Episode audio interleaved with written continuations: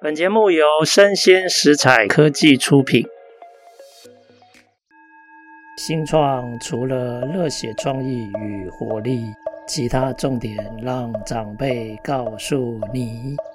欢迎收听《杨家长辈经》，未来的新创拼图。今天非常高兴邀请到这个。这是第二次邀请哦，朴实工作室的创办人孙家豪来，家豪跟大家打声招呼。杨大哥好，各位听众大家好。哎，家豪，你上一次来的时候啊，我有好好的介绍你的整个背景哈。嗯、那现在我有一点想要进一步了解你的这个公司的品牌的一些产品，因为我今天早上才上网又采购了一大堆哈，实在是忍不住，我我很想要了解到底是什么。因素它那么深深的打动我哈，你可不可以介绍一下朴实工作室？它是一家什么样的公司？然后它生产什么样的产品？嗯，那这些产品的背后是什么样的价值主张？嗯，OK，呃，我们朴实工作室成立到现在，今年要迈入第十六年。那过去因为我自己在环保团体的背景出来，所以我过去在从事一些包括社会运动。都一直在叫社会大众这个不要吃，那个不要买。可是我常常会收到的回馈是：那我们到底可以吃什么？然后我就发现说，我们在 NGO 能做的其实有一定的局限。就是我们虽然在倡议，但是我不能给消费者解决方案的时候，他即使再怎么支持，他回头他会面临他生活的需求，他必须去解决满足他的需求。所以呢，我就觉得说，好像我们在这一块呢，这个环节在台湾社会上是比较欠缺的。那刚好后来在有机通路工作的时候，我也是一直面临这样同样的问题嘛。我们一直叫客人不要买一些对身体不好的东西。那过年过节，他们就会说：“那你可不可以去找一些东西给我们吃？”所以我们就开始跨入这个领域去找，然后发现，呃，那时候要找到的产品其实蛮少的，没有办法满足我们自己客户的需求。所以那时候公司就授权我去。那既然没有，我们就去自己开发，开发，开发，就开发出兴趣来，因为。也找不到人要帮我们代工，公司就让我去学。那我学了就觉得，哎、欸，这个领域真的蛮好玩的，又可以回归到过去在环保团体谈有关于土地、有关于环境啊、有关于农业的议题，所以就一头栽进去了。是是是。嗯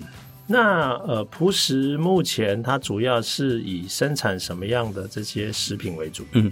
那因为那当初会碰到呃，一般民生消费比较需求的，就是一些休闲食品，像糖果，过年过节的糖果。那时候我小时候其实很喜欢吃南枣核桃糕，嗯，那时候也觉得南枣核桃糕，因为很多烘焙材料行都有在教，我就去学了，然后就很好奇说，哎、欸，他们怎么材料里面有那么多我不认识的东西。我才更进一步的去探究，发现说，其实为了现代食品工业的方便，它使用了一些呃不不是那么必要的添加物，来帮助它不管是降低成本，让它的品质提升，或是风味改善等等。但是我觉得，其实我们既然呃，其实我们的人类的饮食文化这么久了，这个产品也不是说呃这这几年才出来的新产品，应该是有机会可以回归到更原始。跟本来的状态，所以我就一头栽进去做南枣核桃糕，以及用呃用这样子。后来就是希望说用更多的台湾的元素进去，因为南枣核桃糕里面其实很多原料都不在台湾。嗯，那所以我就以南枣核桃糕的技术为基础，然后衍生发展，用台湾的材料去做更多以水果的糕类。嗯嗯。了解，所以这里面有两个很重要的价值，跟一般的主流的食品不一样。第一个就是你特别强调无添加，对，好，那它就会跟健康价值扣结在一起嘛，哈。那第二个你强调在地，希望尽可能的用在地的食材，嗯、那它也有很多多面向的意义，对，哦，一个也许是环保，哦、嗯，因为碳足迹，你就用在地、嗯、就地取材，然后第二个其实。整个农业在台湾的发展，它有好多面向的价值，好，不管是人文的，或者是社会的，是，或者是环境面的，对不对？对对对，好，了解。哎，那因为我自己小时候啊，超爱吃甜食，嗯，我甚至有时候趁家人不注意去偷拿那些甜食、糖果来吃，哈。你可不可以跟我们介绍几款，就是？你们店里面还蛮招牌、蛮有这个代表性的这些人气商品。我们最广为大家知道，就是我创业的第一个产品，就是南枣核桃糕。那我们叫做原味核桃枣泥糕。OK，那一般大家吃过黑枣的人应该知道，黑枣它应该是绵细，然后肉质很细嫩的。但是呃，市售的很多南枣核桃糕其实是 Q 弹，就是很弹牙的。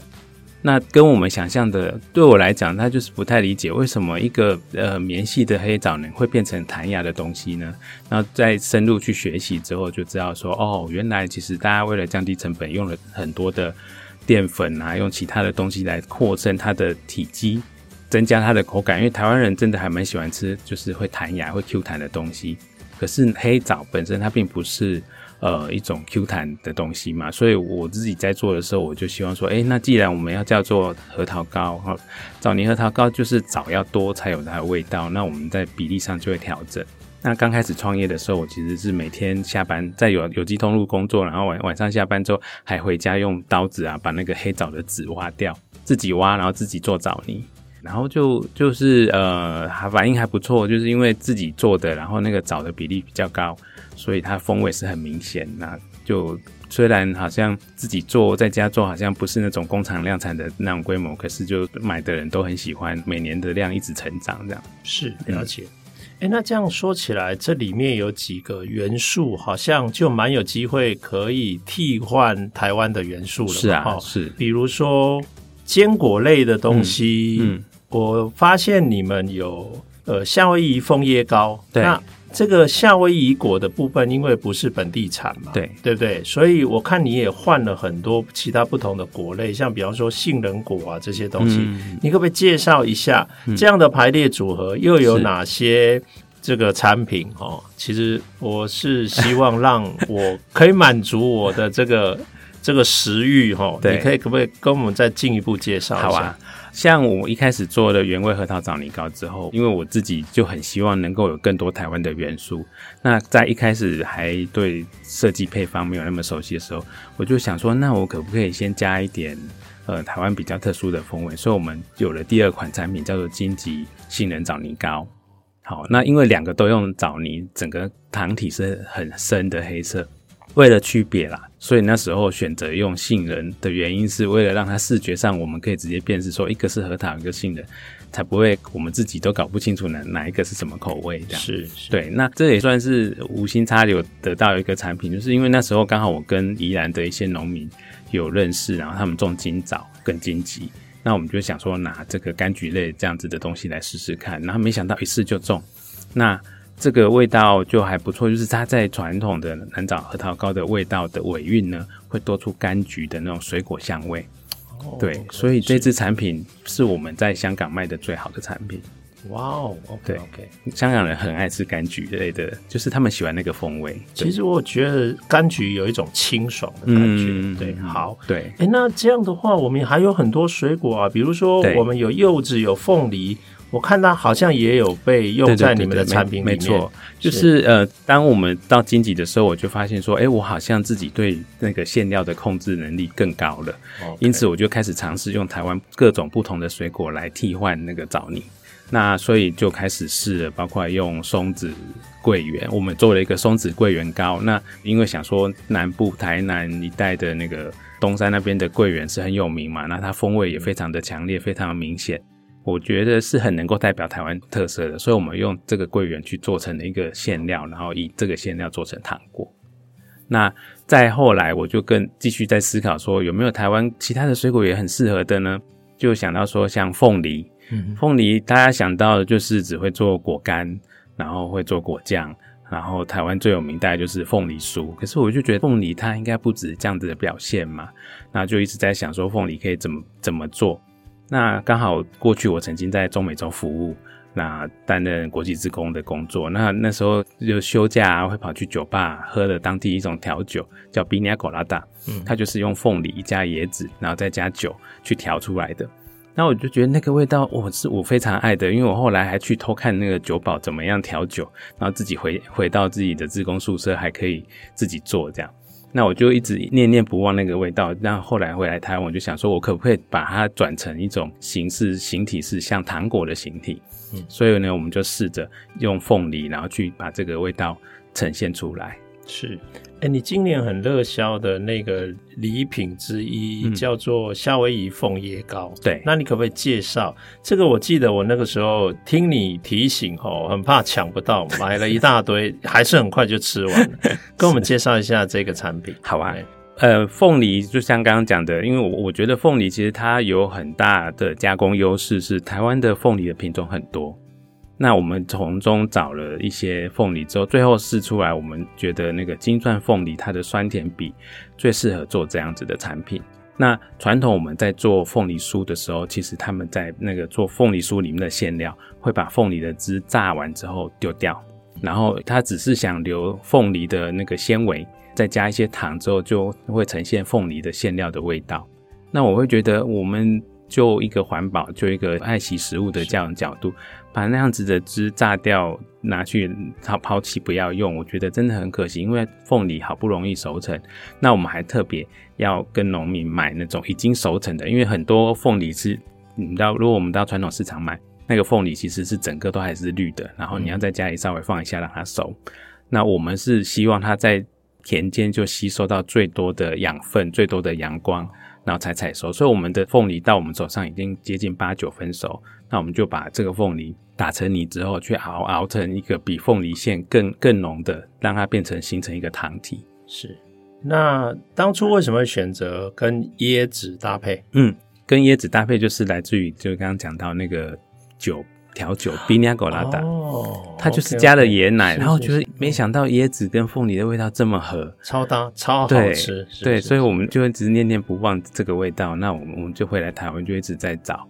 找说能够跟我们台湾的金钻凤梨搭配的的的方式。那我们后来是呃，因为其实那种一般我们看到那种椰奶，它里面不外乎两个部分，一个是椰子的糖分，一个是椰子的脂肪。所以我们就用台湾比较容易取得的椰子油。那因为其实一般像罐头的椰奶，几乎都有使用人工添加物，这个就违反我们自己在做产品的品质的一些把关。所以我们反而就是我们用了椰子油以及椰蓉，有一种东西叫椰蓉，它就是把椰子肉干燥之后变成有点像粉状，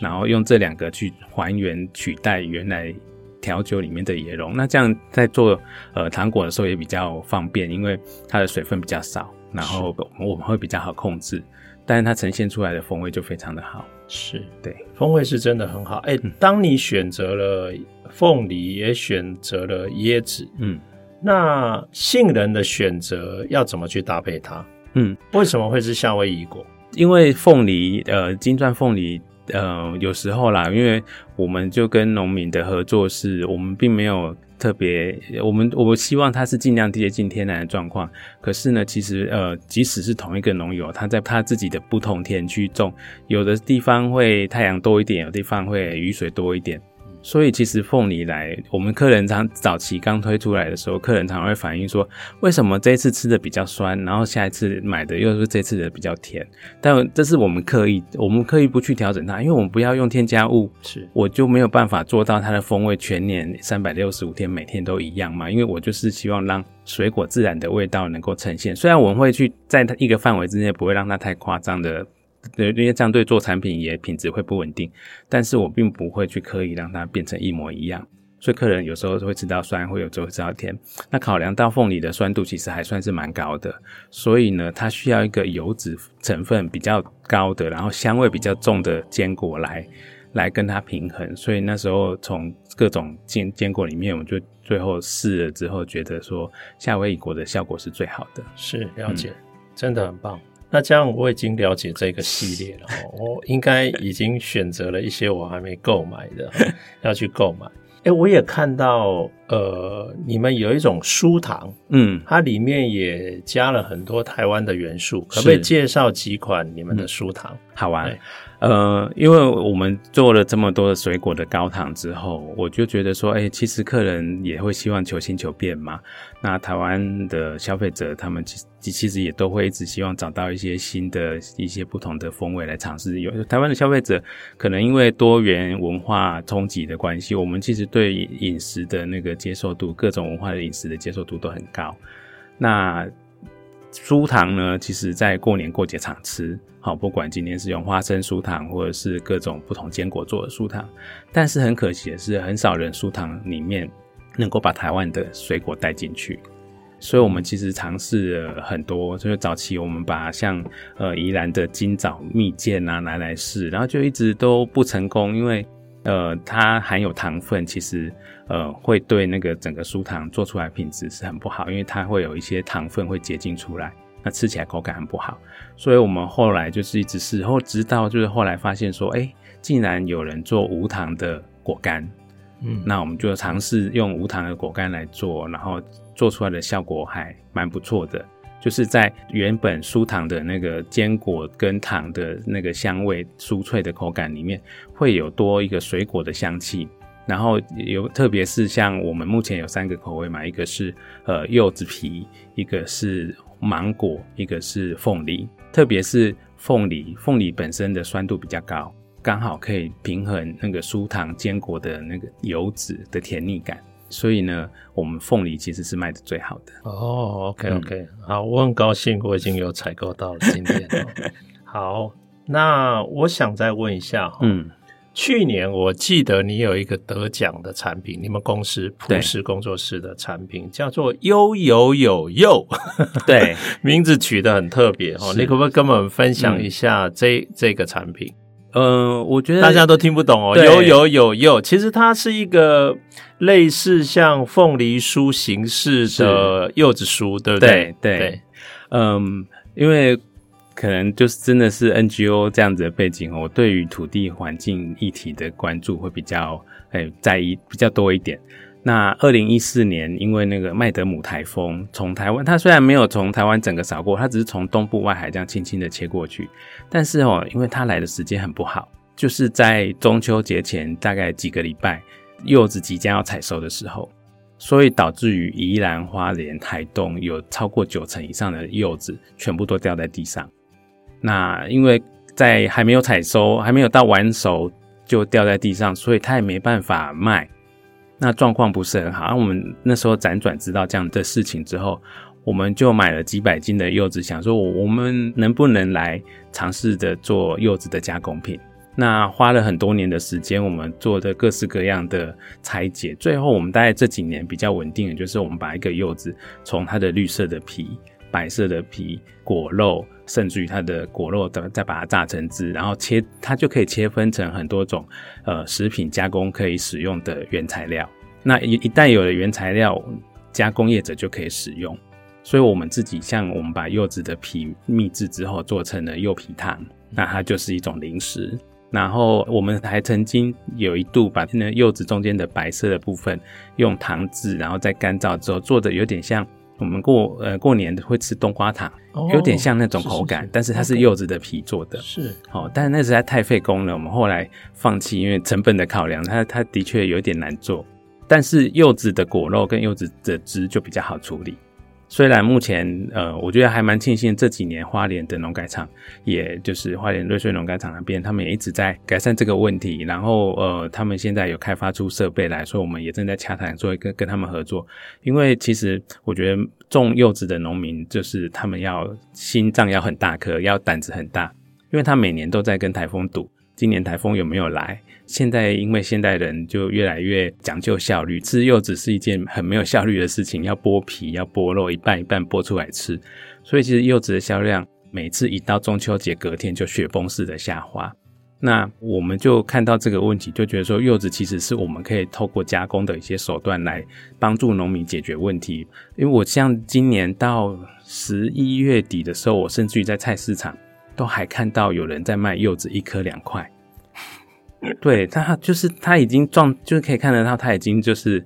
脱水，然后皮很皱，然后就状态很不好。可是就是卖水果的人还没卖完，他还是得要处理啊。是是，对啊。那那我觉得其实我们呃，一方面要先要有人先找到解决方案，才能够回头去告诉农民说你可以怎么处理。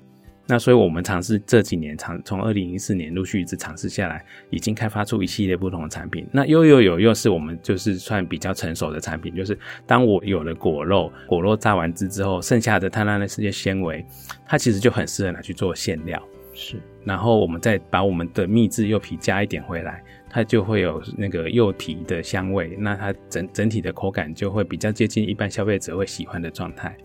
嗯、是是是，哎，那我想请问，悠悠有柚这个名字是怎么发想出来的？这个名字可能还不晓得是哪四个字哦。对，我们内部大家都会，同事啊，每次在新产品开发的时候，大家都会一直不断丢。我们大概想了有一百个名字以上吧。是，然后就一直在想说，柚子到底要用什么，用什么角度来切入。然后后来就灵光乍现，突然想到这样子的名字，刚好是注音的一声到四声，然后它又有一定的感觉。那我们就给它定义，就是啊，好像就是想象，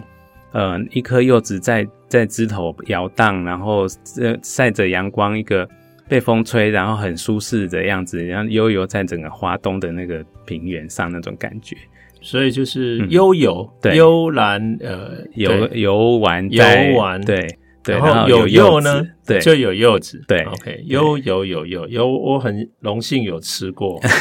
对，还是非常的怀念。而且听你这样一解释，我又更知道说柚子这个产品的特色，嗯，特性跟限制，其实的确食品加工的这个部分，如果有办法可以帮忙解决一些问题，嗯，我觉得这个解决方案是真的很有它的价值跟意义。是是是，是，了解。哎，我发现你的这个产品里面也多了一些酱，对，你可不可以跟我们分享一下你这些酱？好，我们呃，大概从前年开始就是陆续发展一些酱料出来。那它有几个想法是，呃，我们早期我都一直专注在做水果。那其实台湾还有很多农作物，有很多元素。像我们在开发产品的时候，我其实除了成本、除了加工的可不可能达成之外，其实还有一些元素，比如说我会希望找到一些台湾，因为我我们希望做台湾特色的东西，那它就必须找到台湾可能是台湾特有的物产，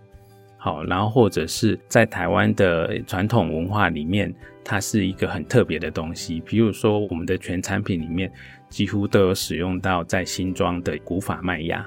因为他们已经一百多年了。那早期在新庄有十几家的麦芽厂，但他们是一百多年来逐渐的凋零，到现在只剩下他们一家。那我们就希望说，诶，那他既然已经有第三、第四代、第五代在经营了，有没有可能在我们的支持之下，让他可以再多传承，让我的下一代也能够看到这样的产品？好，那在基于这样的概念，所以我们就去找，然后就发现说，哎、欸，其实台湾的原住民很擅长用香料。哦，可是，在我们一般都市人的生活里，其实我们只认识呃什么呃一些进口的香料啊。好，我们我们大家比较少人知道，台湾其实本身也有很多的香料的表现。那刚好我的妹夫他是一个法国人，他有一次在聊的时候就说，哎、欸，我们法国在南欧啊。他们一般家庭都会有用坚果，然后跟那个香料拌在一起做成一种抹酱，然后可能比如说像法国人会吃，呃，他们有时候简单的吃饭的时候，就是一片法国面包蘸一点酱料就可以吃了，那使用上很方便。诶，我们觉得这个概念蛮不错的，然后将加上坚果也健康嘛，也是很多人的需要，所以呢，我们就去试试看，说能不能用台湾的香料来开发这一系列的产品。结果我试了带几个比较特殊的，像马告啦、刺葱啦，就觉得还不错。然后甚至于后来还要找一些比较一般人熟悉的，像九层塔。好，那这都是我们觉得，诶、台湾算是蛮有代表性的香料。那在后来又延伸，就既然这个是比较偏西式的嘛，所以我们就想说，那能不能开发一些中式的？那因为我自己也是小家庭，就两个夫妻一个小朋友，有时候我们常常觉得说，每次要煮饭。要煮菜的时候，洗姜、切姜，切掉的就是有时候姜放着，然后干掉，切掉不要用的部分，比我们实际上有用的还多，这样很浪费，啊，也有点品质保持也不是那么好，所以就想说能不能做一个能够取代呢？要洗姜、切姜、爆姜动作这样的事情，所以我们就发展了姜泥这样子的产品。它的用法已经把前面的洗姜、切姜、爆姜做完了，所以比如说我如果烫完青菜，那就舀一点进去之后拌一拌，它就有点像洗浆、切浆、爆浆这个动作。那我们自己当初内部开发的时候，我们还要给它一个昵称叫做“棉炒饭”。嗯哼，所以意思就是说，比如说我在煮饭的时候，就照一般洗米的程序弄好，那大概一杯米兑两汤匙的酱料，然后一起放下去煮。那如果你愿意的话，再放一点，比如说鸡肉啦，放一点菇类啊，然后跟着饭一起煮好之后，起锅的时候稍微拌一拌，它就像炒饭一样。是，对，是很方便的。是是是，哇，好多有趣的事情哦。哎、嗯，我老实说哈，我一直觉得你是一个让我感觉特别严谨，然后做事很扎实。谢谢。就是那些细部环节，其实你都会关照到的人。嗯、啊，我觉得这不是自然而然的，他一定是经过锻炼跟试炼。所以看起来，我猜你可能在刚刚讲的这些。生产制造的过程里面，应该接受过很多的锻炼哦。嗯，那因为你很强调无添加，是，然后在因为你要又引进很多台湾的元素嘛，所以那里面有很多甚至是没有前人尝试过的，你要去试嘛。是，你可不可以跟我们分享一个印象最深刻的一个新产品的开发？嗯嗯，那你怎么遇到？困难，然后想办法去克服它，可不可以帮我们举个故事？好啊，对，好啊。呃，几年前我们就是在做产品的时候，那一我们大概每年就是，因为我们其实我们的旺季就是大概过年前差不多两个月，所以我们公司其实一年有十个月的淡季。那在淡季的时候，我就会放手让同事大家就是就是大家随便的乱想要做什么。那有一年，我们就大家讨论说，我们今年来试试看做软糖。那软糖呢，大概几种都台湾比较常见的几种软糖，大家熟悉的，大概都是用一些胶，不管是用明胶、用洋菜寒天，或者是用果胶，就是法式软糖会用果胶来做，都是要用到胶体。可是呢，事实上胶并不是台湾本身有的产物，它都是进口的。那我们就会想说，诶，那我们有没有可能在这个地方来挑战看看？我为了要解决不要用胶这件事情，我们就花了两年，一直不断的用水果去试。那我觉得那个过程是有趣的啦，因为这要怎么样，我们就试了很多水果。同事每次想到一个水果，我们就看火龙果哦，我们来试试看；西瓜，我们来试试看。那我们就在试，那要抓什么样的比例，然后能够找到让它呃天然，因为其实水果里面本来就有天然的胶体，那我们可以用一些非胶体的东西来。来产生它的效果，那就需要一直不断试不同的比例啊。然后哇，那一 阵子真的，同事每次到了那个试吃会的时候，大家都会越吃越痛苦，因为可能一次要吃三十种、五十种不同配方的产品，那不同水果乘以不同的比例，不同的这样每一种乘下来，每一次 那那个那个已经不是享受了，大家都对对，是一个很挑战。朴实实验室了，对对对，已经也真的就是。对大家来讲是一个噩梦，是 是，对对，还好我们很幸运的中间慢慢的找，就是越来越聚焦，能够找到大概是往哪个方向，所以我们后来开发了一系列的水果软糖。是，那这就是因为我们找到了那个比较好的一个配比，知道说大概水果要怎么样配。能够把它做出一个接近法式软糖的口感，这样是。哎、欸，这个样听起来，这些产品等于是花了两年慢慢去尝试，两年以上。是 OK OK。哎、欸，我觉得朴实工作室啊，生产的这些产品啊，我觉得真的都不是理所当然的。那你要吃的健康，又在休闲之中得到这个口腹的快乐，哈，这真的是不容易，哈。那我真的要跟各位消费者、跟各位听众大力推荐朴实工作室的这些无添加，还有台湾在地的这些休闲食品哦。那朴实朴是朴素的朴嘛？哦，实是实在的实。是啊。那我们现在如果要购买你们的商品，怎么样是最方便的管道？哦、呃，我们其实通路蛮多的，像呃成品书店啊。呃，然后棉花田啊、主妇联盟等等一些有机的通路。那当然，我觉得其实现在因为大家手机很普遍，所以智慧型手机很方便，上网都很容易。那最快的就是在网络上购买。今天大概一些网络上的商城，我们都有上架，所以都可以找到我们的产品。那最直接能够买到最完整所有全产品的，就当然是我们的官网。了解，所以我也可以在网站，比如说 PC Home，比如说虾皮，是也可以买得到。是，但上你们的官网，我可以看到所有的品相，对，最完整的项目。好，对。